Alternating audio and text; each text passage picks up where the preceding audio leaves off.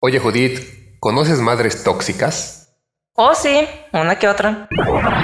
Hola Radio Vaquitos. Bienvenidos a Radio Vac, un programa de sabiduría práctica donde te damos consejos como se los daríamos a un amigo. Este programa busca crear conciencia en un mundo donde nos estamos olvidando de pensar y reflexionar, conducido por su servidora Judith y Draco, expertos en nada expertos en nada y unos hijos de nuestras santas mamacitas. Pero en este mes que es de la madre, vamos a platicar en este programa y el siguiente es de dos partes este programa sobre las madres tóxicas, porque si las hay, si las conozco y híjoles. Créanme que cada cosa que uno ve. Pero bueno, antes de entrar de lleno en materia, queremos agradecer el patrocinio de Binary Concept, una empresa de diseño gráfico, desarrollo web y producción multimedia, que amablemente nos apoya para que podamos llegar a ustedes semana con semana. Así que, sin mucho preámbulo, y ahora que andamos con esto que todo está de la madre, Judith, empezamos. Si pensamos en la definición de un perfil tóxico, de esos tóxicos que se han puesto de modas últimamente, de moda, la última persona que pasaría por mi mente sería mi madre. Pero lo cierto es que madres tóxicas también las hay, como hay hijos tóxicos, amigos tóxicos, parejas tóxicas, entre muchas otras entidades. De acuerdo a un artículo de ABC Bienestar, que es un portal digital de ABC enfocado en temas de vida sana, alimentación, entrenamiento físico, desarrollo personal y relaciones afectivas, ellos entrevistaron a la psicóloga, grafóloga y escritora Irene López Azor. Ella define una madre tóxica como aquella que tiene una visión negativa del mundo. Suelen ser madres muy destructivas, victimistas, posesivas y controladoras la mayor parte de las veces. Teniendo en cuenta esa descripción, la experta enumera ocho características propias del perfil de una madre tóxica. Y es que hay cada cosa, hay cada cosa en la viña del Señor, decían las madres precisamente. Y bueno, tenemos una que creo que todos hemos conocido. Y híjoles, pobrecitos de los chamacos. Son esas lindas madres y mamacitas que utilizan a sus hijos para conseguir sus sueños. El hijo es ese canal para que la madre consiga los sueños. Es decir, quiero aclarar, no trata de conseguir los hijos del sueño, trata de conseguir, perdón, los hijos, los este, sueños del hijo. Trata de conseguir los sueños propios. Esa señora quiere sus sueños, no le importa usar a los hijos para eso. La reconocemos porque utilizan eh, frases del tipo, no quiero que cometas los mismos errores que yo cometí. Quiero que sigas con lo que yo no pude, etcétera, etcétera, etcétera. Entonces, eh, aquí hay un problema porque como hay metas o deseos que ellas no alcanzaron, o sea, no, los pudieron eh, cumplir, como todos en la vida tenemos deseos que por más que queramos no cumplimos, entonces, pues quieren cerrar ese círculo, ese ciclo, a través del hijo es que yo siempre quise ir a Europa y no pude, entonces quiero que tú vayas. Ah, pero a mí no me gusta Europa, pero te vas a ir a Europa porque yo quería. Entonces, ojo, porque es una madre tóxica que acaba, eh, pues a veces imponiendo sueños o deseos como estudiar una carrera. Hay gente que estudia, es que mi mamá me dijo que tenía que estudiar esto y es quien me paga la carrera y pues no me queda de otra, ¿no? A ese nivel podemos eh, afectar la vida de un hijo cuando una madre es así de tóxica. Entonces, la primera, madre que utiliza a sus hijos para conseguir sus sueños. No sean de esas señoras. Segundo tipo de madre tóxica. Las madres excesivamente controladoras. Es una persona que tiene la necesidad de que todo esté controlado, o sea, cada aspecto de su, de su vida y además cada aspecto de la vida de los hijos, incluso a veces del marido, de los hermanos y de todos los que se dejen caer en sus garras. Ejercen este control bajo la premisa del amor, entre comillas, bajo el lema de que es que lo hago porque soy tu mamá, es que el amor todo lo justifica, entonces todo lo que hago, este, lo hago por ti. Oye, ¿a qué hora llegas? Es que me preocupo mucho por ti. Entonces son esas mamás que tristemente al final del día lo que logran muchas veces es hacer hijos dependientes porque las criaturitas no saben defenderse en esta vida porque nunca les dieron esas habilidades para poder hacerlo. Y además de eso, con la pena, muchas veces esas bendiciones, cuando crecen o cuando pasan los años, no quieren ir a verlas y no quieren visitarlas porque patas para qué las quiero y lo primero que hicieron, lo que pudieron en en cuanto estuvieron fuera de su casa, fue poner kilómetros y kilómetros de distancia. Es que si llegan a hartar. Es, en general, cualquier controlador llega a hartar así. Pero bueno, en el escalafón número 3 de Ya siéntese señora, viene una de las más complicadas que son las madres celosas. La madre celosa es cuando el niño o adulto, que es muy importante, puede ser ya un adulto y un adulto de 50 años, sin exagerar, eh, cuando este niño o adulto eh, entabla relaciones de amistad o de pareja, que son buenas relaciones, además satisfactorias.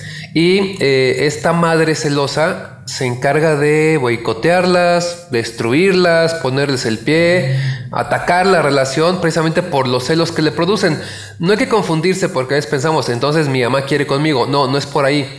Lo que la mamá tóxica, celosa cree es que ella es la única merecedora de las intenciones y amor del hijo, el amor filial. Y por lo tanto, aquí es el problema, nadie es suficientemente bueno para eh, suplir esto. O sea, si no es ella, si no es la madre, que es la única dueña y señora de su hijo, entonces nadie más puede ser. Y por eso cela al hijo. Y la gran bronca es que el hijo puede tener una edad muy avanzada, ya en la madurez, les digo, ya ser, lo he visto hasta ya con señores que la mamá dice, no, es que ya no te conviene, es que esa niña no, es que a todos se encuentra un pero, eh, cuando van a ir al cine quiere ir con ellos también, etc. Y no confundamos con una buena relación con la suegra, porque es otra cosa, ¿no? Se vale que todos hagan, pero se nota inmediato cuando una madre celosa quiere lo mejor para su hijo y entonces ninguna mujer va a ser suficientemente buena para él y entonces se convierte en una gran, gran bronca. Y este tipo de mamá es como muy comadre o muchas veces está combinada con la siguiente mamá, que es la madre manipuladora. La madre manipuladora utiliza la manipulación, aunque sea redundante, para conseguir sus objetivos. Utilizan literal, a lo cara de perro, el chantaje emocional cuando las criaturitas se le están saliendo del huacal, o sea, cuando intentan ser independientes. Estas madres lo que hacen es que se sienten ofendidas y expresan que se sienten rechazadas. Creo que todos, todos, todos, todos, todos conocemos a una mamá o a una persona que es manipuladora o chantajista. Entonces, así como esa persona, lo mismo lo logran hacer las mamás. Oh, sí.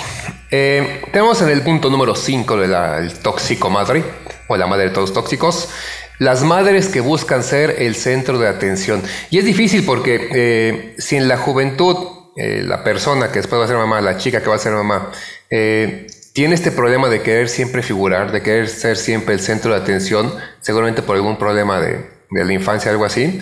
Entonces, cuando se convierte en madre, se le complica porque tiene un doble deseo, o sea, tiene ahí algo que choca en su corazoncito ya que por un lado quiere que el hijo triunfe, que sea el mejor, que consiga muchos logros, porque para ella eso es algo muy importante, la hace sentir importante. Pero por otro lado, no desea que el hijo la supere nunca.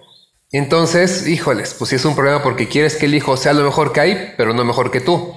Y la neta es que, pues, la intención de cualquier padre debería ser que su hijo sea mejor que uno mismo. Esa es la, la idea de cualquier generación. Las nuevas generaciones deben ser mejor que las generaciones actuales. Así es como funciona y ha funcionado el mundo siempre.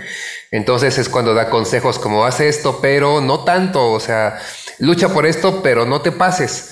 Oh, qué bueno que este, te dieron tu diploma, tu certificado, lo que sea. Pero recuerda que yo, etcétera, ¿no? Y es cuando dan sus consejos así. Así que qué mamá de esos consejos. Por favor, mucho cuidado. Entonces, con las madres que buscan ser el centro de atención. Ok, ahora vamos con el sexto tipo de madre, que son las excesivamente autoritarias. Creo que todos hemos conocido a alguien que se encuentra dentro de un régimen militar en su casa, ¿no? Entonces, básicamente, estas personas son excesivamente autoritarias, imponen su criterio y todo se tiene que ver o hacer según este. No admiten que los hijos tengan otras opiniones ellas tienen que decir cuál es la opinión real, cuál es la verdad absoluta, según su valoración y la que es válida. Ojo, muchas veces se puede pasar esto un poco a la religión, o ahí es donde tenemos muchos claros ejemplos y de que no, es que sabes que mamá, yo estoy formando como mi propio concepto de Dios. No, el concepto de Dios es este porque la religión dice, etcétera, etcétera, etcétera. Y creo que este tipo de madres se ve mucho con madres que son fanáticas de algo, ya sea religión, este, fútbol, em, no se me ocurre otra cosa de las que últimamente son fanáticos, política. ¿Cómo? TikTok. TikTok, cosas por el estilo. Entonces sí, son las que de plano, como ellos ven el mundito, quieren que lo veas tú y no hay otra opción de verlo diferente. Ahí la, mamá de Malcolm creo que es uno de los ejemplos así como perfectos para una madre excesivamente autoritarias. Para nuevas generaciones creo que sí llegaron a ver Malcolm el de en medio, pero si no, échenle un ojo a su mamá, sí es todo un caso. Pero bueno, vamos con una que la neta es que me da un poquito de tristeza. No todo lo tóxico implica que las personas sean malas, que quede claro. Las madres no lo hacen con mala intención. Son traumas que traemos todos y que de pronto sin querer los descargamos en los hijos. Entonces hay que entenderlo y poderlo reconocer para eliminar el problema de raíz, no para nada más pelearse con la mamá, que es lo que pasa muchas veces. Y acaban en relaciones que pues ya después de grandes no se hablan, ya perdieron esa capacidad de darse amor y es muy triste. Entonces, esta madre a mí se me hace muy triste porque es la madre con falta de autoestima, una autoestima baja, una autoestima dañada, que de nuevo se da desde que están eh, secundaria, prepa, universidad, y es cuando tienen a sus hijos, entonces autoestima, esa falta de autoestima, pues se va heredando, va, va afectando. Eh, es fácil identificarlas porque en general muestran una muy, muy clara y marcada falta de autoestima y de confianza en ellas mismas, las que creen que no pueden hacer algo, las que siempre le echan la culpa a la suerte. Oye, qué bonito te quedó. Pues sí, tuve suerte esta vez. No, eres una chica chida y te queda bien, entonces como madre también lo puede ser, ¿no? Ellas en general, estas madres con falta de autoestima, utilizan la relación que tienen con sus hijos para cubrir eh, las carencias y necesidades. Y eso es lo triste, porque la reconocen con frases, se parecen mucho al primer caso que, platicamos de las eh, madres que usan a los hijos para conseguir sueños, no exactamente lo mismo que se parezca, pero tienen frases como yo no fui capaz, es que yo no lo logré.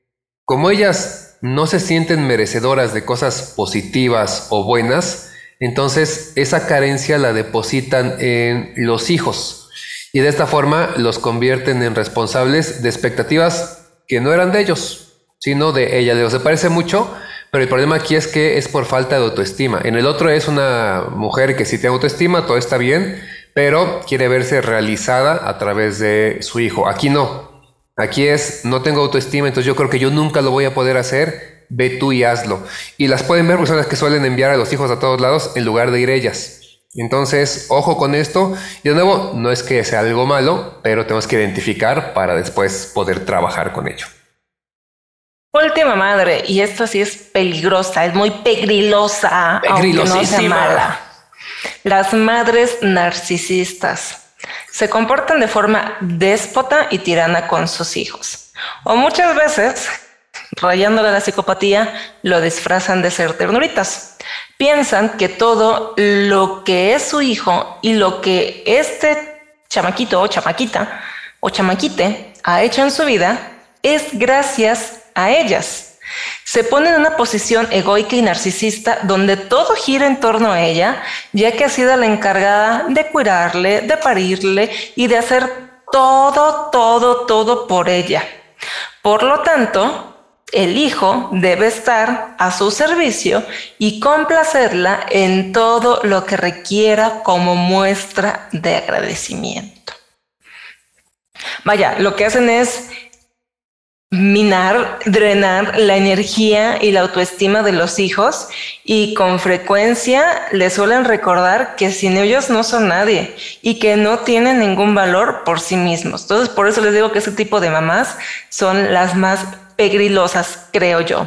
Su frase favorita sería, sin mí no estarías aquí. Sin mi sacrificio no serías nada. Es que yo te parí. Entonces, no demeritamos la chamba de la mamá en el mayo de la madre del año pasado lo platicábamos, que es una chambota enorme, pero creo que también como hijos debemos poner límites, en general como personas, ¿no? Em, si bien lo decía Draco que las mamás en general no son malas y en general no hacen esto de mala voluntad, aún así sí se tiene que platicar con ellas y decir, a ver, aguántame, está chido, tú tienes tus problemas, si quieres los platicamos y los tratamos juntos, pero no voy a dejar que esos problemas minen en mí, me afecten a mí y me pasen a traer a mí. Y eso no significa ser malagradecido, porque no le estás diciendo, ya no te quiero, adiós. Le estás diciendo, vamos a trabajar juntos, hombro a hombro, para que tú sanes, para que yo sane y para que todos estemos mejor. Y por último, ojo, si quieren tener chamaquitos, fíjense bien cómo estamos de la cabecita, del corazón y obviamente del cuerpo para ver que no nos convirtamos en este tipo de madres. Y ojo, si tenemos alguna mami de este tipo, pues platiquemos con ella y vayamos juntos a terapia.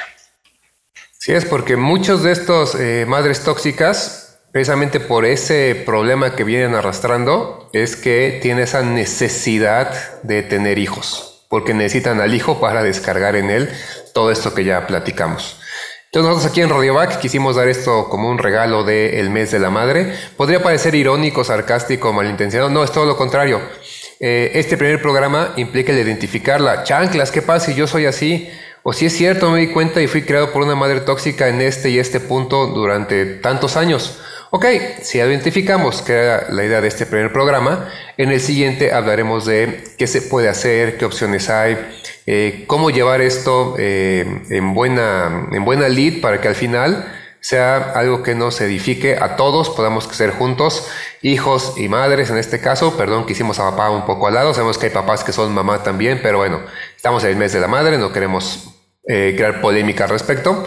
Pero sí pensamos que era importante de pronto también decir esas cosas que no se dicen a una madre. Es raro que alguien le diga a una madre que es tóxica porque porque hay ciertos dogmas de la mamá es lo más puro que hay y es buena nada más porque es mamá y en el momento en el que ya paria al chamaco y sale el chamaco ya le cae un rayo de pureza y no es así.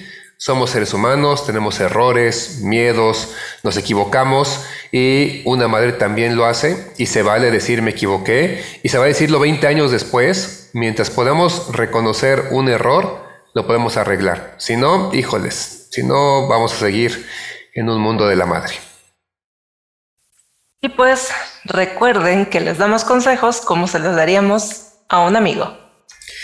Y ya saben, si conocen a alguien que crean que este eh, programa en particular le puede servir, porque su mamá es un poco tóxica, porque está pensando en ser mamá, porque es una persona que es mamá y creen que es tóxica, porque algo de aquí lo reconoció en otra persona, o porque podría ayudar a alguien más, compártanle, compártanle este programa para que los ayude. Esa es finalmente eh, la idea de Radio Back cada que hacemos uno de estos programas es con la intención de que pues todos podamos poner un granito de arena, nos conozcamos mejor, crezcamos y tengamos esta sabiduría práctica con la que podemos ser mejores y hacer un mundo mejor. Nos hace mucha, mucha falta.